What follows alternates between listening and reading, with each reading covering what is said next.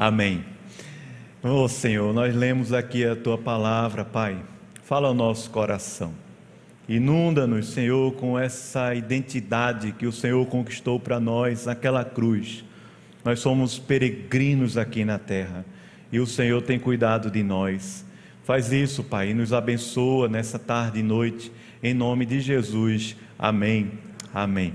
Um dos livros que está na lista dos livros mais lidos do mundo é uma obra chamada O Peregrino. Não sei quem já teve a oportunidade, o privilégio de ler esse livro maravilhoso. Foi John Bunyan, um pastor, foi preso inclusive por causa do evangelho ali no século 17. Ficou preso por mais de 12 anos por causa do evangelho, por causa da palavra de Deus.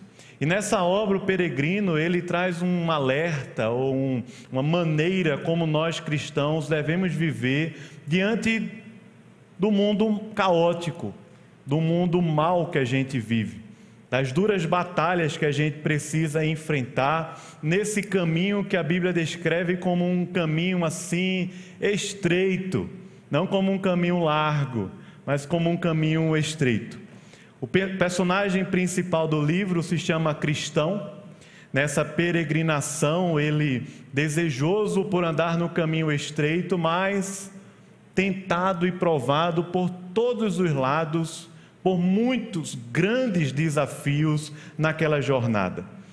Ele encontra com personagens chamados de hipocrisia, boa vontade, senhor intérprete, gigante desespero, a cidade da destruição, o castelo das dúvidas e muitos outros mais. A Bíblia chama a gente, enquanto cristãos, algumas vezes, de peregrinos, de forasteiros, de gente que está andando por uma jornada muitas vezes não sabe exatamente para onde vai, como Abraão, ou o tempo em que a promessa vai acontecer, mas está sendo guiado pela fé porque sabe quem o chamou e a quem a gente pode adorar. Esse é o peregrino. Peregrino não é um turista, peregrino não é uma pessoa perdida na rua, o peregrino ele tem um senso de pertencimento, ele tem um senso de, de direção, ele tem um sentido na vida, porque ele sabe quem chamou, ele sabe a quem deve adorar. Esse livro, essa obra de arte assim maravilhosa do século XVI, é uma alegoria cristã sobre a nossa caminhada aqui. Mas a Bíblia tem muitos textos que falam sobre isso. Por exemplo, Pedro, em 1 Pedro capítulo 2, versículo 11, diz que nós somos peregrinos e forasteiros. O apóstolo Paulo, em Filipenses, no capítulo 3, diz que a nossa pátria está nos céus, de onde também nós aguardamos o Senhor Jesus Cristo. Tanto Paulo como Pedro trazem essa imagem do crente, do cristão, como sendo um peregrino. É a história da igreja, é a história do povo de Deus, é a nossa história hoje aqui no século 21, vivendo na cidade de Recife. E era também a história desse povo que recebeu essa, esse livro, ou essa lei, ou essa série de sermões que Moisés pregou, que está descrito para a gente aqui no Apocalipse. Deus está formando um povo na terra e ele começa fazendo isso com aquele chamado lá para Abraão. Abraão, Isaac é confirmada a promessa, Jacó, o povo vai para o Egito, fica um pouco mais de 400 anos lá, até que Deus vai ao Egito, ao encontro do povo, liberta eles para que eles pudessem desfrutar da grande promessa da terra prometida. Só que aquele percurso que deveria durar alguns meses, poucos, durou 40 anos. 40 anos. 40 anos depois, Moisés, agora reunido com uma turma que não conheceu direito ou não viveu direito a história. Uma turma nova, uma outra geração que ouviu de seus pais, que ouviu da palavra, que ouviu dos líderes, mas não viveu, não teve a experiência, a não ser Josué e Caleb, como também o próprio Moisés. Aqui no livro de Deuteronômio, Moisés está pregando para esse povo. O povo que foi liberto do Egito e estava peregrinando até a terra prometida.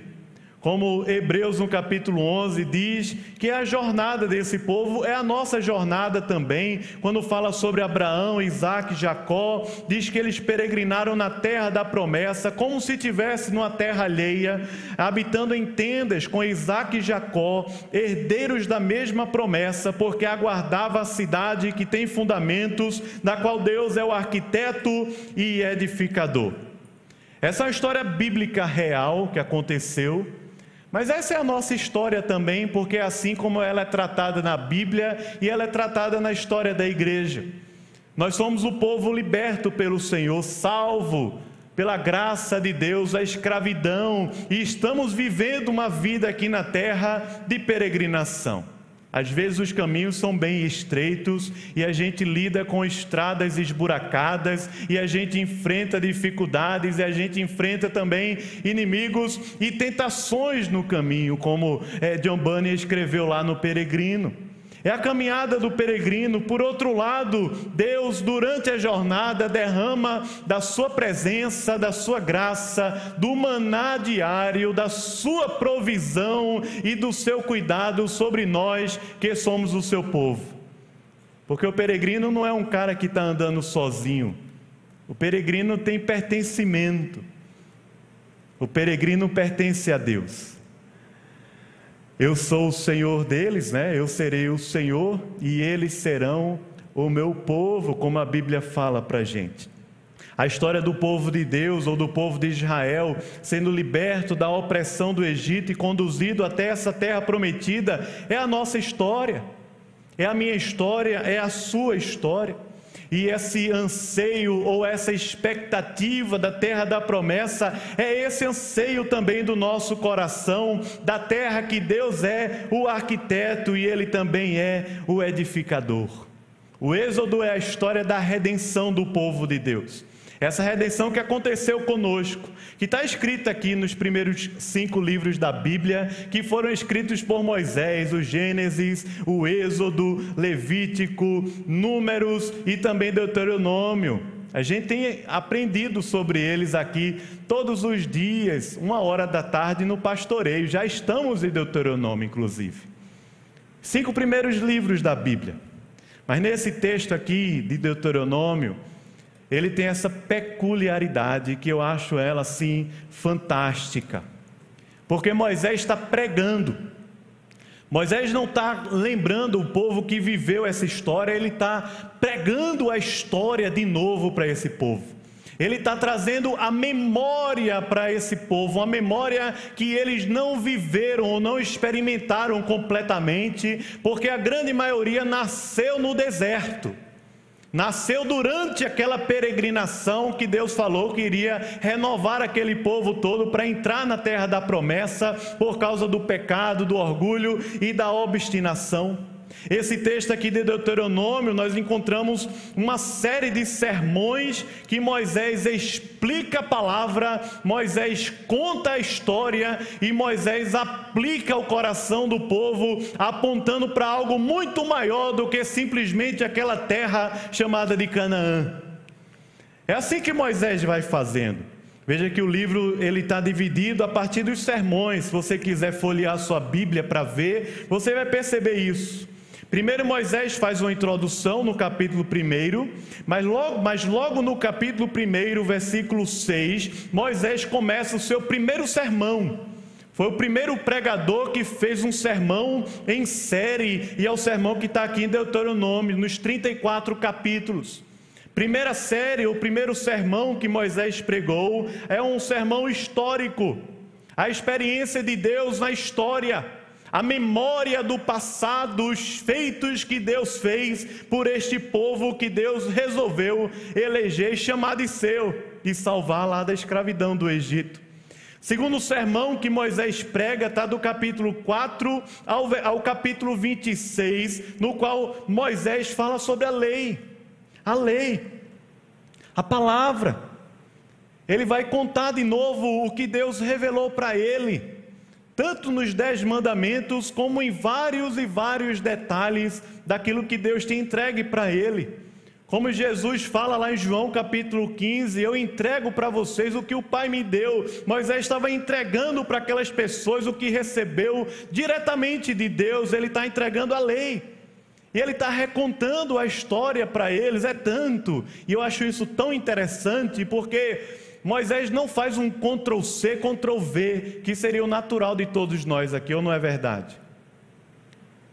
A lei já está escrita, então seleciona esse negócio, bota um Ctrl C, joga um Ctrl V, não tem problema, a fonte é a mesma, não tem problema não.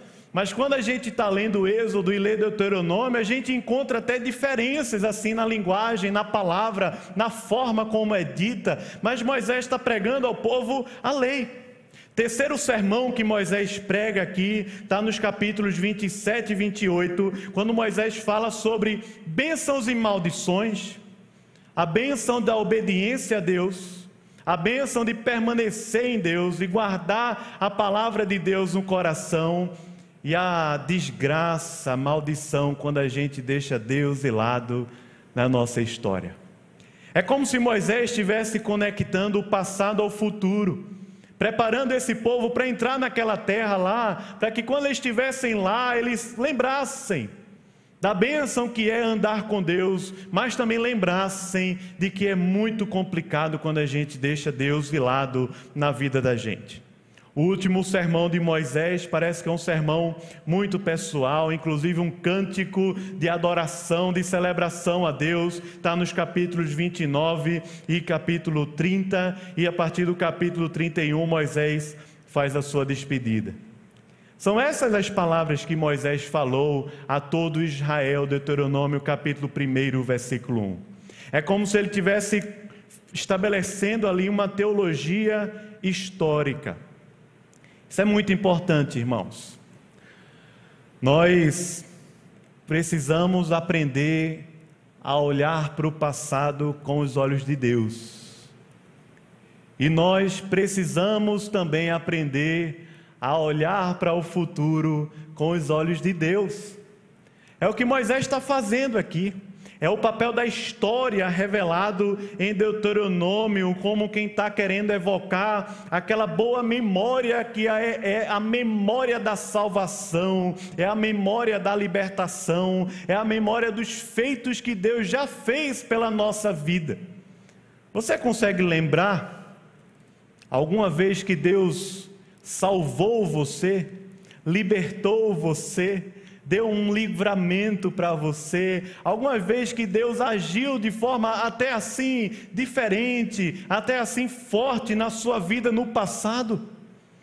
É isso que Moisés está fazendo para que dessa maneira esse povo, vivendo o presente, possa ter esperança e expectativa a respeito do futuro, porque o mesmo Deus que foi fiel no ontem, ele é fiel hoje e ele será fiel amanhã, porque ele é o mesmo, ele não muda e é ele quem é o Pai das luzes, que derrama sobre nós, os filhos, toda boa dádiva, todo dom perfeito.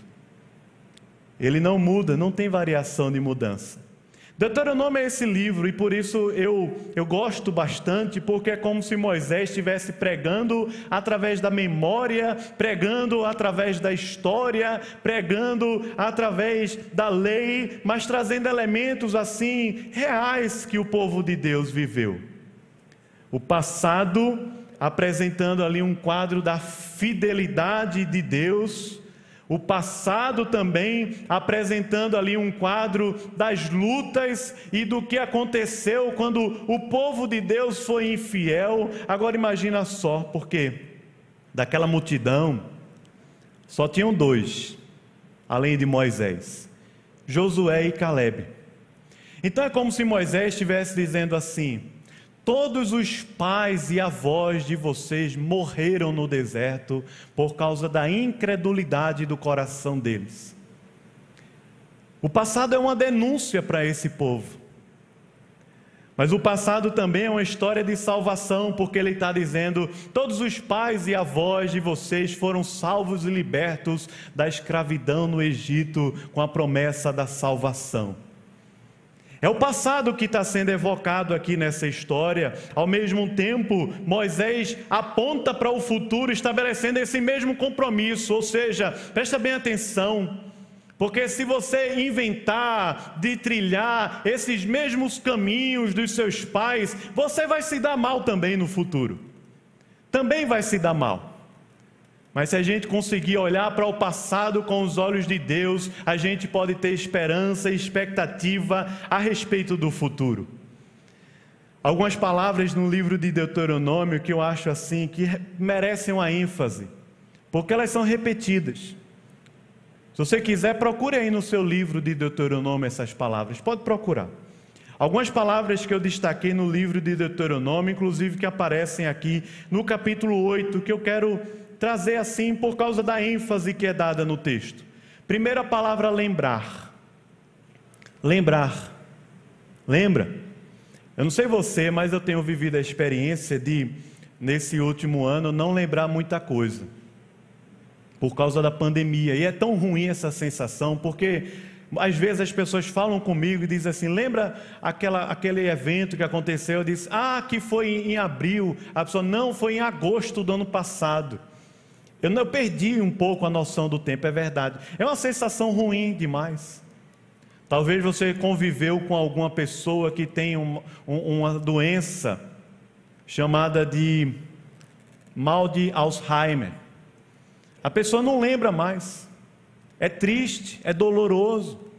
Porque você viveu com a pessoa, seu familiar, durante tantos anos, mas parece que aquela memória foi totalmente apagada da cabeça dela. É uma sensação assim tão esquisita, tão triste. Aqui o texto de Deuteronômio aparece enfaticamente a palavra lembrar. Lembrar como alguém que está recordando e trazendo sempre a memória, como o próprio profeta Jeremias falou: quero trazer a memória, o que, irmãos? O que me dá esperança. Então aparece aqui pelo menos 14 vezes no livro de Deuteronômio a palavra lembrar. Mas o contrário de lembrar é o que? Também aparece várias vezes. A expressão, o verbo esquecer, ou seja, e sempre na negativa, ou seja, não esqueça, não esqueça, não esqueça. É a palavra que os pais mais falam para os filhos, não é? E os filhos o quê? Sempre esquecem. Impressionante. Deus está falando aqui de também. Essa palavra ela aparece 95 vezes no Antigo Testamento. O Antigo Testamento tem 39 livros. Das 95 vezes, 13 aparecem em Deuteronômio. Ou seja, a gente está falando aqui de pelo menos 15%, para ser bem claro e bem tranquilo, pelo menos 15% a gente está falando aqui. Aparece Deuteronômio, a palavra não esquece, não, não ignora, não deixa de lado essa história aí na tua vida.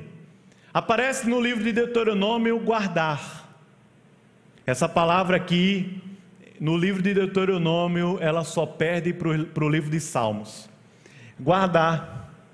Guardar aqui não no sentido de esconder, de guardar bem guardado para ninguém encontrar, mas guardar aqui como alguém que está guardando com afeto, com apreço, está entesourando na memória, está guardando porque é aquilo mais precioso que ela tem. Interessante porque a palavra guardar aparece 439 vezes no Antigo Testamento, das quais 65 vezes em Deuteronômio. A gente está falando aqui de torno de 20%. Só perde para o livro de Salmos. É interessante, porque Salmos tem 150 capítulos, a palavra guardar aparece 66 vezes, Deuteronômio tem 34 capítulos, a palavra guardar aparece 65 vezes. É uma ênfase que está sendo dada ao peregrino. Lembra, não esquece, guarda e quando se fala a respeito da lei, tem uma expressão aqui que eu acho de muito valor, que praticamente só aparece aqui essa expressão: é para que vivais, é para que te vá bem. É a ideia que Moisés estabelece quando está pregando a lei, e ele está dizendo assim: olha, se vocês obedecerem a Deus e ouvirem a voz de Deus, vocês viverão bem, vocês terão vida. A ideia aqui é para que vocês vivam, é para que vocês não desanimem, mas sejam constantemente renovados, permaneçam revigorados. A palavra, essa expressão, ela vai se repetindo aqui no livro de Deuteronômio pelo menos cinco vezes. Lembra, não esquece, guarda porque se você fizer assim, você vai ter a vida, o vigor, o ânimo da palavra e do evangelho constante no coração de vocês. E o povo é peregrino, como nós somos também peregrinos. Mas a gente precisa entender que não é fácil a vida de um peregrino. Como também não é fácil a vida de um cristão. Deus tem propósitos durante essa peregrinação que a gente tem aqui na terra. E tudo isso é um processo de Deus. Eu posso dizer para os irmãos assim, para o meu coração também, que muito mais do que o resultado final, muitas vezes Deus está interessado é no processo. É no silêncio, é na calma, é na paciência, é na adversidade, é na tempestade. Deus está interessado é no, é no, é no processo. Foi assim que Jesus fez quando uma grande tempestade atacou os discípulos lá naquele barquinho no mar da Galiléia e os caras ficaram nervosos, dizendo assim: Jesus, por favor, o que você está fazendo aí que o senhor está dormindo? Muitas vezes Deus está mesmo interessado é nesse processo. É como Deus está guiando e guardando o nosso coração diante dessa peregrinação toda. Por isso eu queria que você olhasse de novo aqui para o texto do capítulo 8 que a gente leu e pensasse comigo o que é que Deus ou quais são os propósitos de Deus durante essa peregrinação. Veja, por favor, primeiro lugar, versículos 2, 3, versículo 5 também, e depois o 12 ao 14. Por favor, olha de novo para o texto e percebe a narrativa como ela vai sendo construída. Ele diz assim no versículo 2: Recordar-te-ás, recordar ou seja, lembrar-te-ás de todo o caminho pelo qual o Senhor teu Deus te guiou no deserto durante esses 40 anos e veja quais foram os propósitos de Deus durante essa peregrinação. Ele diz o que? Você pode ler essa parte final comigo. O que é que ele diz? Para te humilhar, vamos lá? Para te provar, para saber o que estava no teu coração, se guardarias ou não os seus mandamentos. Veja o que diz o versículo 2. Durante essa peregrinação, Deus tem um propósito. Propósito que ele diz aqui assim, ó, para te humilhar, para que a gente não dependa mais da gente mesmo.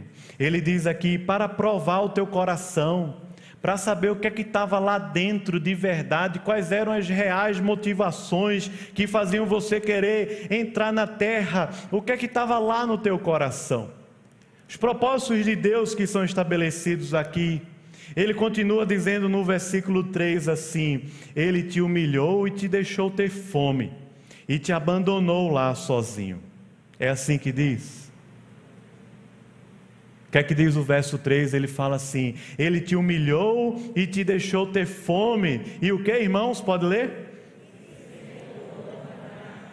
Que tu não conhecias, nem teus pais o conheciam. Até aí. Perceba. Durante todo o deserto, ele diz assim: O Senhor te humilhou, te deixou ter fome.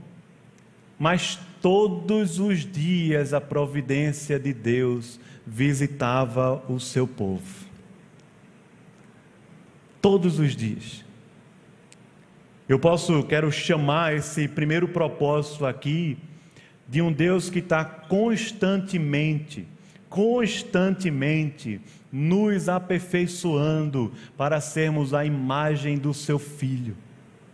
constantemente o Senhor que está nos guiando nessa jornada e nessa peregrinação para nos provar, para nos para saber o que estava lá no nosso coração, para nos humilhar. Esse Deus que deixa a gente ter fome, mas que todos os dias nos visita com a sua providência. O maná estava lá todos os dias, irmãos. E não tinha um, um, modelo de maná antigo, não tinha uma história antiga. Foi uma grande novidade naquele deserto.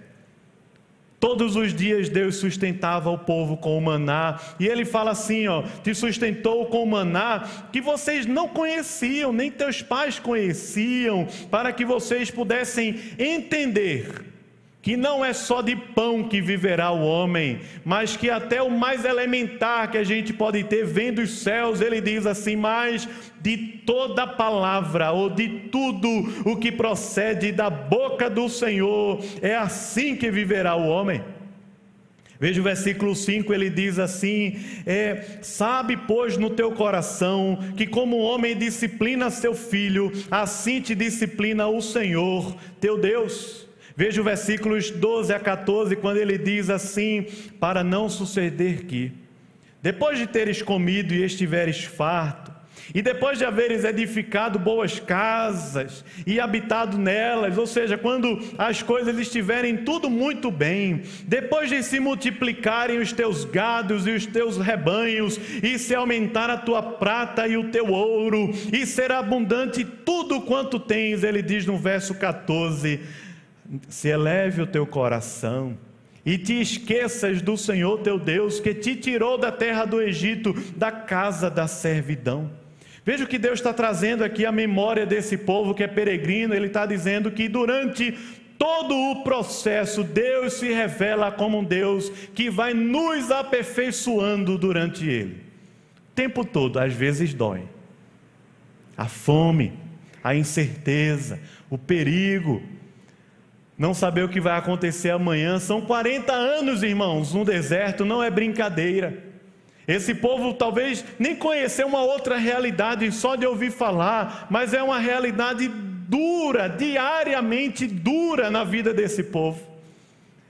Deus nos coloca no deserto a nos fazer imagem do seu filho. É Paulo que fala isso lá em Romanos capítulo 8, quando ele diz que todas as coisas cooperam para o bem daqueles que amam a Deus e que são chamados segundo o seu propósito, porquanto aos que de antemão conheceu, também os predestinou para serem conformes à imagem do seu filho, a fim de que ele seja o primogênito entre muitos irmãos. É o que Paulo diz lá na frente no texto de Romanos.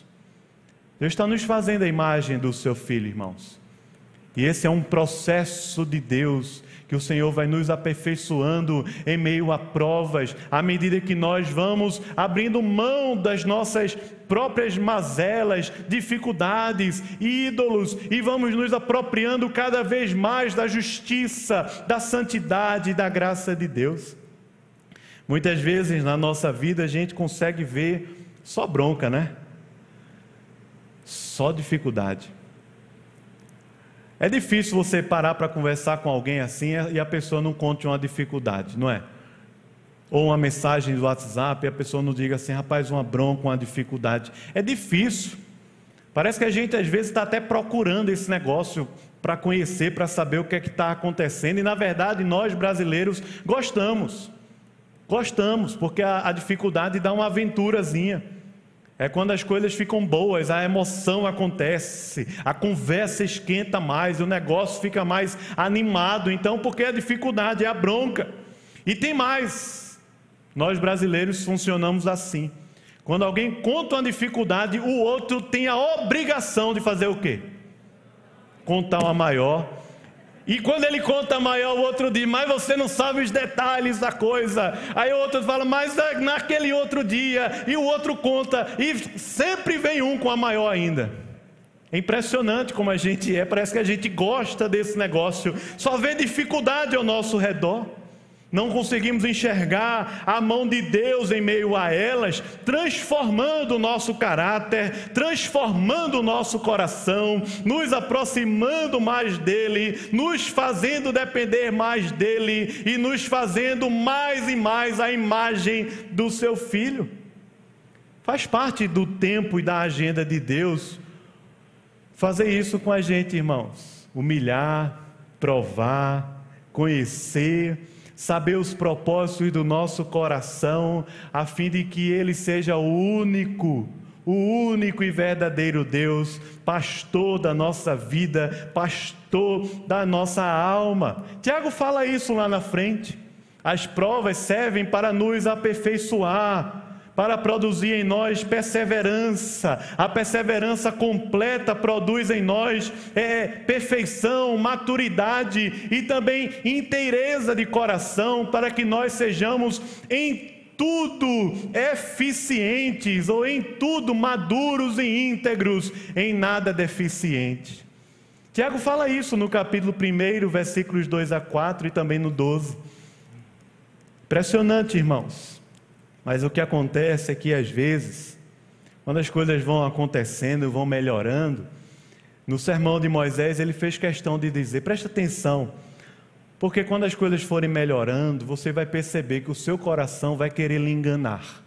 Não é à toa que quando nós passamos a prova, a luta, a perda, a dificuldade, parece que a gente ora mais, parece que a gente vai mais à igreja, lê mais a Bíblia, participa de tudo, e quando as coisas vão melhorando, vai acabando o tempo vai consumindo a nossa vida e a gente parece que vai sucumbindo também espiritualmente. É como se a nossa jornada espiritual estivesse estabelecida nas circunstâncias e não em Deus.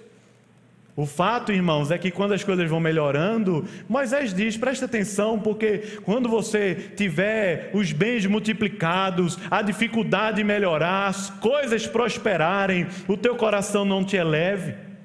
Salomão também fala isso lá em Provérbios, no capítulo 3, quando ele diz: Confia no Senhor de todo o teu coração e não te estribes no teu próprio entendimento, mas reconhece Deus durante a peregrinação. Ele diz: Reconhece-o em todos os teus caminhos e ele dará conta de endireitar as tuas veredas.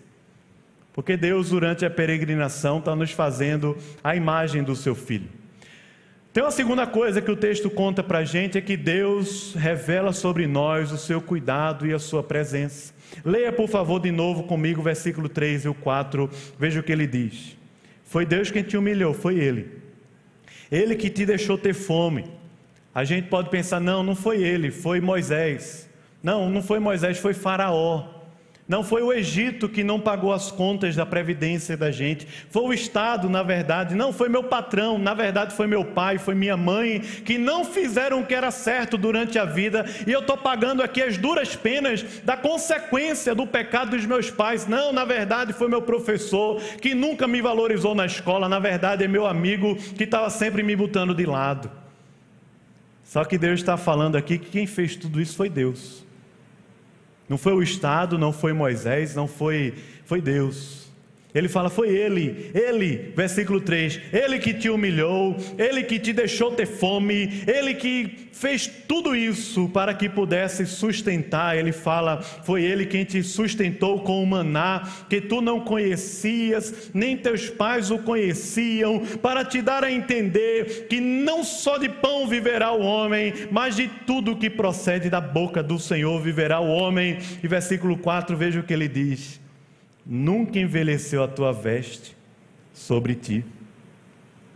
Olha só, nem se inchou o teu pé nestes 40 anos, irmãos. 40 anos. Você tem uma roupa assim há muito tempo, talvez 10 anos, 15 anos é o máximo. Você tem uma roupa, agora se você veste a mesma roupa há 15 anos, merece um, um prêmio, não é verdade? 15 anos, 20 anos, imagina uma mesma roupa, 40 anos. Eu estou aqui, irmãos, em oração, com meu sapato está quase abrindo. Quase. Cinco anos de uso. Cinco anos, só tem ele, o pretinho, eu vou lá, está quase abrindo, imagina a vergonha. Cinco anos, irmãos, 40 anos a sandália não se desgastou. 40 anos os pés não se incharam, 40 anos as vestes Não tem esse negócio de marca, de malha, de, de coisa, de preço, de valor, nada. As vestes nunca envelheceram durante 40 anos. Deus, durante toda essa peregrinação, estava revelando para o povo o seu cuidado e a sua presença. Veja também os versículos 14 a 18, quando ele, a gente leu o 14, mas eu quero reler quando ele diz: "Quando você prosperar, cuidado para que o teu coração não te eleve e te esqueças do Senhor teu Deus, que te tirou lá da terra do Egito, da casa da servidão, que te conduziu por aquele grande e terrível deserto de serpentes abrasadoras, de escorpiões e de secura, em que não havia água." Mas saiu água lá da pedra para dar a vocês, a rocha da pederneira. Ele diz no versículo 16 que no deserto te sustentou com maná, que teus pais não conheciam, para te humilhar e para te provar. E afinal, o que, irmão? Você pode ler? De fazer o bem. Então ele diz: Não digas, pois, no teu coração, foi do meu jeito, foi a minha força, foi a minha inteligência, é porque eu era rico. Na verdade, eu tinha um limite alto no meu cartão de crédito.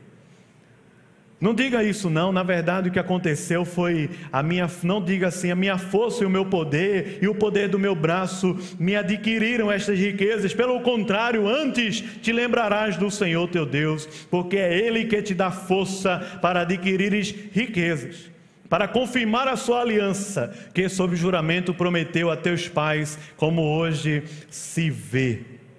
O deserto da peregrinação é um período, irmãos, em que provamos Parece que de forma mais forte assim, a presença de Deus nas pequenas coisas.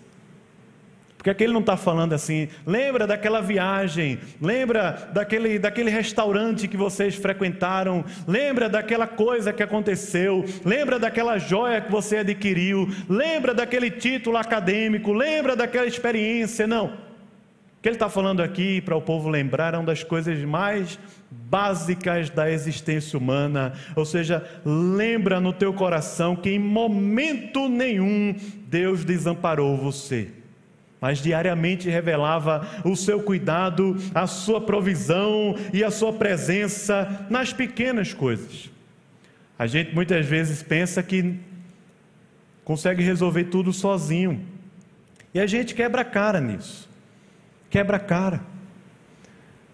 Pensa que é o GPS que vai levar a gente ao destino, pensa que é o cartão de crédito que vai garantir as coisas na vida da gente, que é a conta bancária, que são nossos títulos, e a gente quebra a cara, porque o que a gente está entendendo aqui, ou que Deus está fazendo o povo, é, fazendo questão que o povo lembre, é que quem sustenta, quem guarda durante a peregrinação é o próprio Deus. E ele faz isso ao longo da história bíblica. Por exemplo, se você abrir no Salmo de número 78, você vai ver Deus falando isso mais uma vez ao povo. Ou seja, ao longo de toda a história bíblica, parece que Deus vai lembrando esse fato, lembrando o tempo todo. Salmo 78, a partir do verso 15 ao verso 27, o relato ali em forma de poesia e de cântico vai dizer que no deserto Deus fendeu rochas Deus deu água, deu a beber abundantemente, como de abismos. E ele vai contando assim tantas e tantas coisas que Deus fez justamente no deserto. Mas tem um dos versículos aqui que eu acho mais emblemáticos nessa história do deserto, é Êxodo capítulo 40, são os últimos versículos do livro de Êxodo. É emblemático esse negócio, porque o relato que está aqui é o seguinte: a nuvem cobriu a tenda da congregação e a glória do Senhor encheu o tabernáculo. Moisés não podia entrar na tenda da congregação, porque a nuvem permanecia sobre ela e a glória do Senhor enchia o tabernáculo. Quando a nuvem se levantava de sobre o tabernáculo, os filhos de Deus caminhavam avante em todas as suas jornadas. Rapaz, eu acho isso aqui emblemático, porque o povo de Deus estava lá no deserto, tinha um tabernáculo e tinha uma nuvem durante o dia, e eles só podiam caminhar, ou seja, partir em outra direção, quando a nuvem se levantava sobre o tabernáculo. Mas aí vai passar um dia, dois, três, quatro, 30, 60, 90 e por aí vai. Vários dias e a nuvem está parada. Ano, dois anos, três anos, quatro anos, e a nuvem está parada. A nuvem levanta, o povo vai, para mais um ano, dois anos, três anos, em vários lugares, Cádiz, Paran, vários lugares ali pelo deserto, o povo está peregrinando debaixo do cuidado de Deus. Então, o texto diz para a gente no Êxodo 40 que se a nuvem não se levantar, não caminha até o dia em que ela se levantava. De dia, a nuvem do Senhor repousava sobre o tabernáculo, e de noite havia fogo nela, à vista de toda a casa de Israel, em todas as suas jornadas. É quando nós percebemos a presença de Deus durante o dia, como numa nuvem, e à noite, como uma coluna de fogo. É quando nós provamos o maná diário, aquele, aquele doce, aquele, aquele gostinho de mel assim na boca, provando da graça de Deus, até a proteína que Deus mandou lá através das codornizes. Todos os dias a provisão do Senhor visitou o povo lá no deserto. Porque a presença do Senhor faz toda a diferença, irmãos. Pode estar no shopping center, no melhor lugar do mundo, mas se não for na presença do Senhor, vai ser o pior lugar que a gente pode estar pode ser o CEO da maior empresa do mundo, pode estar com a conta gorda, cheia de grana, pode estar com os negócios prosperando, mas ainda assim, se Deus não está nesse negócio, o deserto é melhor, o maná diário é melhor, a providência diária é melhor, é a graça e é o cuidado de Deus que garante, sustenta e preserva a nossa vida. É por isso que peregrino não é uma questão de um job, de um trabalho assim extra, de um estágio que a gente faz, mas peregrino é como que uma identidade impressa em nós que somos o povo de Deus, que foi liberto do Egito e está caminhando até a terra da promessa. Peregrinos provam o cuidado de Deus diariamente, sustentando a gente com a sua boa mão. Por último, durante a peregrinação, é impressionante, irmãos. Não é só o pão, não, não é só o pão. Não é só a sandália, não é só a roupa. Durante a peregrinação, Deus nos sustenta com a Sua palavra com a Sua palavra. É o que o texto diz para a gente. Não só de pão, o quê? Mas de, de toda a palavra de Deus, ou de tudo que procede da, do Senhor, da boca do Senhor. É Deus sustentando a gente com a palavra. E o livro de Deuteronômio é sobre a palavra, é um sermão sobre a palavra, sobre a lei. O livro de Deuteronômio é o livro que Moisés está o tempo todo explicando e aplicando ao coração do povo a lei. É a palavra que está na boca de Moisés, discipulando aquela turma lá. É a palavra de Deus. Diz que no capítulo 10 de Deuteronômio, versículo 16, se você quiser abrir, ele fala que o que Deus está cuidando ali com a palavra não é simplesmente de um bom comportamento, mas ele fala de gente que está circuncidando o próprio coração, ou seja, é de uma aliança que ela é feita dentro de nós, dentro da nossa alma, dentro do nosso coração. É durante a peregrinação que Deus nos satisfaz com a Sua palavra. Veja o que ele diz no verso 6 do capítulo 8. Ele diz: Guarda os mandamentos do Senhor Guarda mais uma vez, é o texto, a palavra que se repete o tempo todo. Alguém que está assim, com afeto, com apreço, guarda os mandamentos do Senhor teu Deus. Não é simplesmente memorizar os textos da Bíblia, mas é também, porque diz lá no capítulo 6, para a gente fazer isso, inculcar aos nossos filhos, uns aos outros, a palavra de Deus. Mas é mais do que simplesmente memorizar, é gente que está guardando como quem está fazendo uma aliança com Deus Deus de todo o coração. Guarda, ele fala, os mandamentos do Senhor teu Deus, para que vocês possam andar em todos os seus caminhos, e durante essa andança em todos os seus caminhos, a gente possa ter um coração de servo e temer ao Senhor. ter um coração de afeto e desejar a presença de Deus na vida da gente. Propósito da lei que Deus deu ao povo, ele já falou, a gente leu o capítulo 4, versículo 1, capítulo 5, verso 33, e também no capítulo 8, versículo 1, ele diz: Para que vocês vivam, para que a vida de Deus esteja em vocês. Não é simplesmente para ter a coisa na cabeça assim e ter muito conhecimento técnico da Bíblia, não, mas é para que a vida de Deus se estabeleça dentro de nós e a partir de nós ao mundo. Para que vocês vivam, porque é na palavra de Deus que nós temos a vida e a vida em abundância. Nós vivemos em tempos difíceis. Muitas vezes, quando a gente pensa na Bíblia, pensa na palavra, pensa na igreja, pensa nas coisas de Deus, parece que são coisas assim pesadas. Pesadas, duras, como se ler a Bíblia em casa diariamente, meditar na palavra do Senhor, fosse uma obrigação que a gente, quando faz, faz assim por obrigação. Não é isso que o Salmo 1 diz quando ele fala que a gente medita dia e noite, desfruta dia e noite da palavra, e ele diz que a identidade desse homem é uma identidade que floresce, que viceja, ele é como uma árvore plantada junto a ribeiros de águas, que no devido tempo dá o seu fruto e cuja folhagem não murcha. Os ímpios não, ele fala. Aqueles que não têm isso não, eles secam, eles murcham, eles se perdem, eles parecem que estão assim no caminho, mas eles estão perdidos porque não sabem a quem pertencem e nem sabem também a quem adora. Está perdido no caminho, completamente perdido. Ele diz a palavra do Senhor para que a vida de Deus se estabeleça entre vocês. Ah, irmãos, como nós precisamos desse negócio. Salmo 19 diz que a lei do Senhor é perfeita e ela restaura a nossa alma. É a palavra de Deus que restaura, e é a palavra que durante a peregrinação sustenta a nossa vida, ela restaura a alma. O testemunho do Senhor é fiel e dá sabedoria aos simples.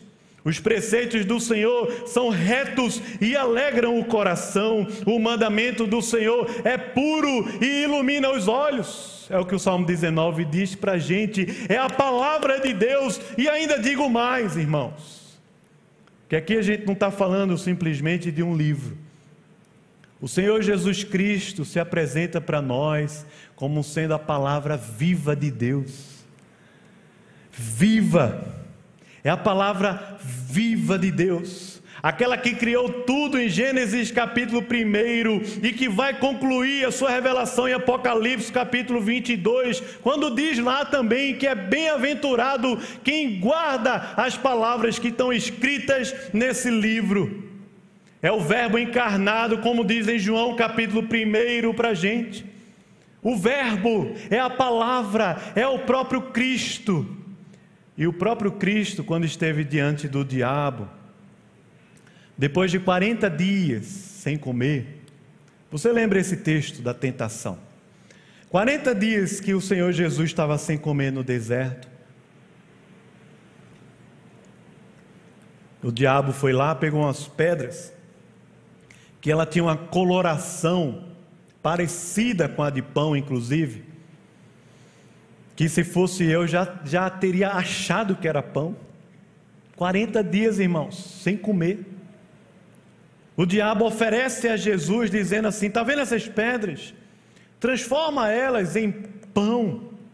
E o que Jesus falou para o diabo, naquela tentação, quando o diabo queria prender Jesus aos seus próprios desejos, às suas próprias necessidades, o Senhor Jesus Cristo foi muito firme dizendo não, porque não só de pão viverá o homem, mas de toda palavra que procede da boca do Senhor, é dela que viverá o homem. Mas quem está falando isso para o diabo é a própria palavra viva e encarnada de Deus que disse para a gente também que era ele o pão da vida, que todo aquele que dele comesse nunca mais voltaria a ter fome, seria completamente satisfeito na alma. Jesus é o pão da vida. Ele é o pão que desceu do céu para que todo que dele comer não morra, não pereça, não fique pelo caminho, não desfaleça no deserto, não desanime no deserto. Ele é o pão vivo que desceu do céu para alimentar a nós que somos o seu povo. É Jesus que está sendo revelado aqui em Deuteronômio capítulo 8, conforme toda a Bíblia conta para a gente. Eu sou o pão vivo que desceu do céu, todo aquele que dele comer viverá eternamente. O pão que eu darei pelo mundo é a minha própria carne, é o que Jesus está falando. Durante a peregrinação, o que nos alimenta é a palavra, irmãos. Não é a Globo News, não é a Record não são as redes sociais, não é a Netflix, não é o otimismo. Durante a peregrinação é a palavra quem alimenta a nossa alma. Por isso que a gente precisa, irmão, e pode porque temos o privilégio, nós podemos nos apegar mais à palavra viva que pode restaurar o nosso coração, satisfazer a nossa vida e nos guardar quando estivermos passando pelo deserto ou pelo vale da sombra da morte. Essa caminhada que nós somos desafiados a ser peregrinos, Deus está nos fazendo a imagem do seu filho Deus está provando o seu cuidado e a sua presença para o nosso coração. Deus está satisfazendo a nossa alma com o alimento que é a palavra, a vida que é uma vida em abundância. Nós vivemos lutas, irmãos. Mas eu vou dizer, concluindo esse sermão, pior do que as lutas é quando nós perdemos o senso de pertencimento quando nós perdemos o sentido da vida, quando nós perdemos a presença de Deus. É muito pior do que a luta. É muito pior. Porque o peregrino sabe que tem uma identidade. Ele sabe que tem um destino final. E ele vai caminhando pela fé, esse é o peregrino. Está sendo sustentado diariamente pelo Senhor, esse é o peregrino. Mas o que está perdido, ele sai entrando, sai batendo, não sabe o que está fazendo aqui na terra, perdeu o brilho, perdeu a razão de viver, está perdido. É a sensação de não saber a quem pertence e tentar criar de alguma forma ídolos que vão enganar a gente, dizendo que, que nos dão de fato pertencimento e satisfação, enquanto que na verdade estão destruindo é a nossa alma. O peregrino sabe para onde vai. Ele sabe quem o chamou, ele sabe a quem ele pode adorar. Como o próprio Jó falou no capítulo 19, verso 25, durante a luta, o sofrimento, ele diz assim: Eu sei que o meu redentor vive e ele se levantará sobre a terra. Esse é o peregrino. Está passando lutas durante o dia, no trabalho, na escola, em casa, na igreja, no mundo caído que nós vivemos mas está caminhando pela fé à medida que Deus levanta a sua nuvem e Deus vai mostrando diariamente a sua graça e o seu cuidado sobre nós. Deuteronômio capítulo 8 é um texto tão especial, é um texto que Deus lembra para a gente, que nós somos peregrinos, o cuidado do Senhor nunca vai faltar, a presença do Senhor nunca vai faltar. A palavra do Senhor nunca vai faltar. Nunca, irmãos, na nossa vida. O peregrino não está perdido. O peregrino não é um turista. O peregrino pertence ao Senhor. Talvez você está aqui ouvindo esse sermão, começou a vida peregrinando uma boa caminhada, mas já percebe que hoje mesmo seu coração está se elevando demais o Senhor é tão gracioso que Ele vai dar sempre novas e novas oportunidades para a gente se curvar diante do Senhor e dizer: Deus, tem misericórdia. Lembra para o meu coração de onde eu vim. Lembra, traz à memória o passado. Traz à memória a tua salvação. Traz à memória a tua fidelidade. Traz à memória as tuas grandes obras, os teus grandes feitos. Para que quando a gente passe por elas, o nosso coração crie e tenha esperança, expectativas no Senhor, que prometeu que estaria conosco todos os dias, até a consumação dos séculos. Amém. Vamos orar, vamos orar. Se você puder fechar os seus olhos, tem um tempo de oração, coloca a sua vida diante do Senhor, e Deus, toma, toma minha mão, o Senhor é o meu pastor nada me faltará. Enche-me com a tua palavra, com o teu espírito. Cuida da minha vida e da minha família. Sara o meu coração, a palavra do Senhor é perfeita, ela restaura a, a alma. Se você está aqui perdido no caminho, Deus tem um convite para você. O nome desse convite é o Evangelho. O Evangelho é o poder de Deus para a salvação de todo aquele que nele crê. Creia e entra nessa jornada, que é a jornada da fidelidade de Deus e da graça de Deus. Senhor, nós estamos em tua presença. E essa palavra aqui ela é tão rica, tão profunda que a gente não tem também nem tempo, nem habilidade suficiente, Pai. Mas, Senhor, tu sabes que nós somos é pó, fracos e pequenos, frágeis, inseguros, mas muito mais do que isso, ou como a tua palavra fala, é muito maior o que está em nós do que o que está no mundo. E eu te peço, ó Deus, que nessa tarde, início de noite, o Senhor, esse que é o maior em nós, através do teu Espírito, cresça e se apodere da nossa vida, e se apodere da nossa alma, se apodere da nossa mente, nos conecte com a tua grande história, com a história do Evangelho, com essa história na qual o Senhor é o Alfa e o Ômega, é o início e o fim. Ó oh Deus, restaura a nossa vida, converte o nosso coração. Se tem aqui pessoas perdidas, traz, Senhor, para o teu caminho. Esse caminho da fidelidade, da provisão, do cuidado, mas também da abundância da tua vida e da tua palavra, Senhor, por favor. Tem misericórdia de nós. E nos abençoa também ao longo de mais uma semana, Pai. Usa-nos, aqueça-nos, estabeleça a tua vida em nosso meio, em nossos membros, em nome de Jesus e para a glória de Jesus. Amém. Amém.